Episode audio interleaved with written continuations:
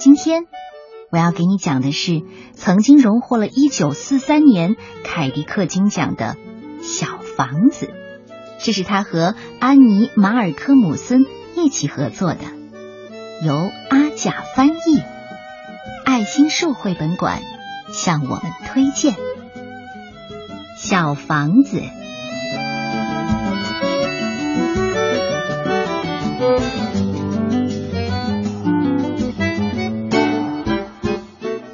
很久以前，在城外很远的乡下，有一座小房子。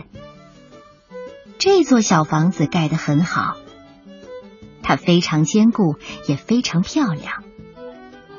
那位把它盖得很好的主人说：“这座小房子啊，永远也不能卖，出多少钱都不卖。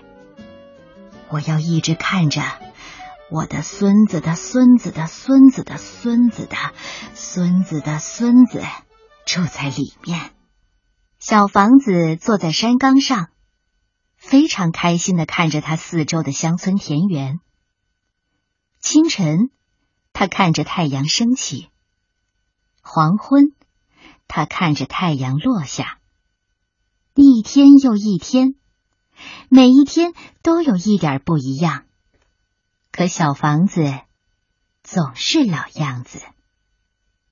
每到晚上，他看着月亮渐渐的从一弯瘦瘦的新月变成一轮满月，然后又变回一弯瘦瘦的老月亮。没有月亮的时候，他就看星星。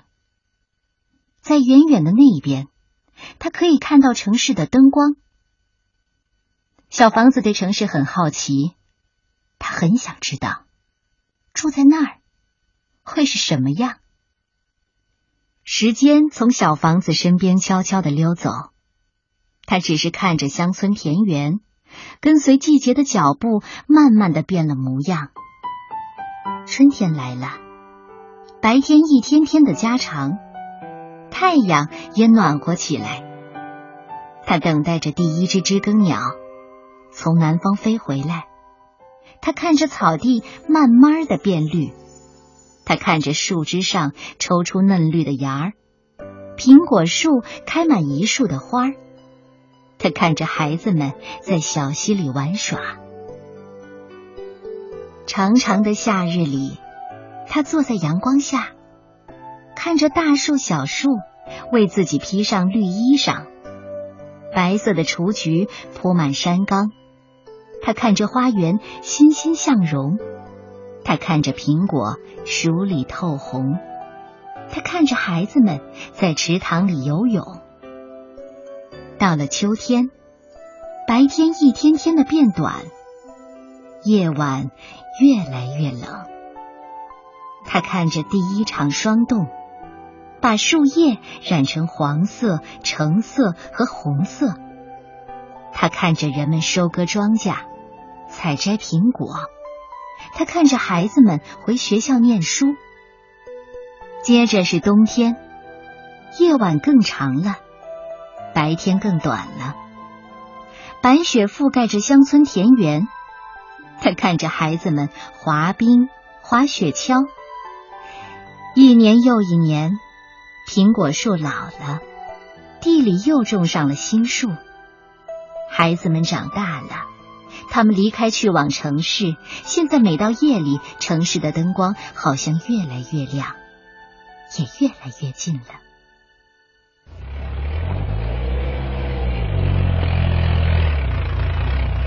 一天，小房子惊讶的看到，从弯弯的乡间小道上跑来一辆没有马拉的大车。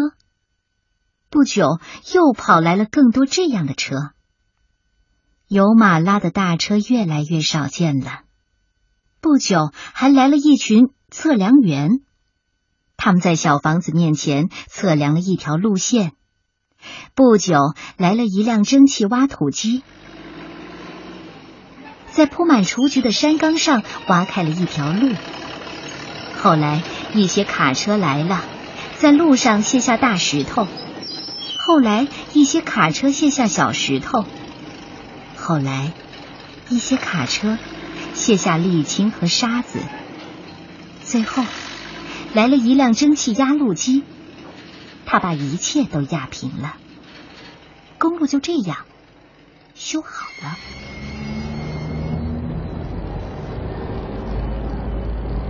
现在，小房子看着各种各样的汽车从城市那边开来又开去，有加油站、路边店，各种各样的小房子沿着新路两边盖起来。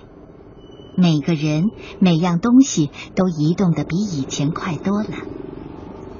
公路越来越多，把乡村田园分割成一块一块的。房子越来越多，越来越大。住宅楼、公寓楼、学校、商店、修车铺，遍布在这片土地上，堆积在小房子周围。没有人愿意住在小房子里，也没有人再来照顾它。小房子永远也不能被卖掉，所以它只能待在那儿，看着一切。现在夜里不再安静平和了，现在城市的灯光很亮，很近。路灯整晚都亮着。小房子想，住在城市里也就是这样吧。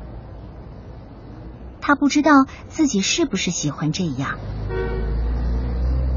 但是他怀念那开满雏菊的田野，还有在月光下跳舞的苹果树。不久，有轨电车在小房子门前开来开去。整个白天和大半个晚上，他们开来开去，每个人看上去都很忙碌，每个人看上去都行色匆匆。不久，一辆高架列车在小房子上面开来开去，空气中到处是烟尘，噪音也非常的大，震得小房子直抖。现在他分不清什么时候是春天、夏天。秋天，或者是冬天，因为一切看上去总是一个样。不久，一辆地下列车在小房子下开来开去，他看不到，却能感觉到、听到它。人们移动的越来越快，越来越快，没有人会再注意到小房子。他们匆匆的经过，顾不上看他一眼。不久。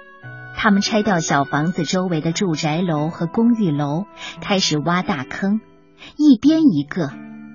蒸汽挖土机在这一边挖下去三层楼深，又在那一边挖下去四层楼深。不久，人们就开始建新的大楼。他们在这一边建起二十五层楼，在那一边建起了三十五层楼。现在，小房子只能在中午见一会儿太阳。到了夜晚，根本见不到星星和月亮，因为城市的灯光实在太亮了。他不喜欢住在城里。夜里，小房子经常会梦见乡下那开满雏菊的田野，还有苹果树在月光下跳着舞。小房子很孤独，很难过。他的彩色涂漆裂了，脏了；他的窗户被打破了，百叶窗板歪歪的挂着。他看上去很破旧，虽然他的里面还是从前那样的好房子。在那个春天的晴朗的早晨，那位把小房子盖得很好的主人的孙子的孙子的孙女来了。他看到这破旧的小房子，并没有匆匆而过。小房子有一种不寻常的东西，让他停下脚步，看了又看。她对丈夫说：“这小房子看上去就像我奶奶小时候住过的那个小房子，只是那个小房子在城外很远的乡下，在一个铺满雏菊的山岗上。”周围还长着苹果树，实在太像了。他们发现那个小房子就是奶奶的小房子，于是他们去找搬家公司，看看小房子是不是还能搬。搬家公司把小房子仔细的检查了一遍，当然能搬。这房子和从前一样好，因为它盖得很好，我们可以把它搬到任何地方。然后搬家公司用起重机顶把小房子把它放到了拖车上，搬的时候交通停顿了几个小时，它就这样被慢慢的拖走，离开了城市。一开始小房子被吓住了。可当他渐渐习惯之后，他觉得还是有点好玩呢。因为他们沿着大路向前滚，他们沿着小路向前滚，一直去到城外很远的乡下。当小房子看到绿草青青，听到鸟儿歌唱，他再也不难过了。他们就这样走啊走啊，可似乎就是找不到特别合适的地方。他们让小房子在这儿试试，又让他去那儿试试。终于，他们看到一个小山岗，正好在一片原野的中央，周围长着苹果树。那儿，对，那个地方正合适，我们就去那儿吧。那个孙子的孙子的孙女儿说：“是的，就是那儿。”小房子也对自己这样说。他们在小山的顶上挖了一个坑，然后慢慢的把小房子从路上移到了山上。窗户和百叶窗都修好了。再一次，人们给它涂上了漂亮的粉红色的彩漆。当小房子在这片新地方安顿下来的时候，他高兴的笑了。再一次，他可以看着太阳、月亮和星星。再一次，他可以看着春天和夏天、秋天和冬天来来去去的。再一次，有人住进了小房子，又来照顾他了。从此以后。小房子再也不会对城市好奇了，他再也不想住到那儿去了。天上的星星对他眨眼睛，弯弯的月亮升起来了。对了，这是在春天里，乡村处处安静和平和。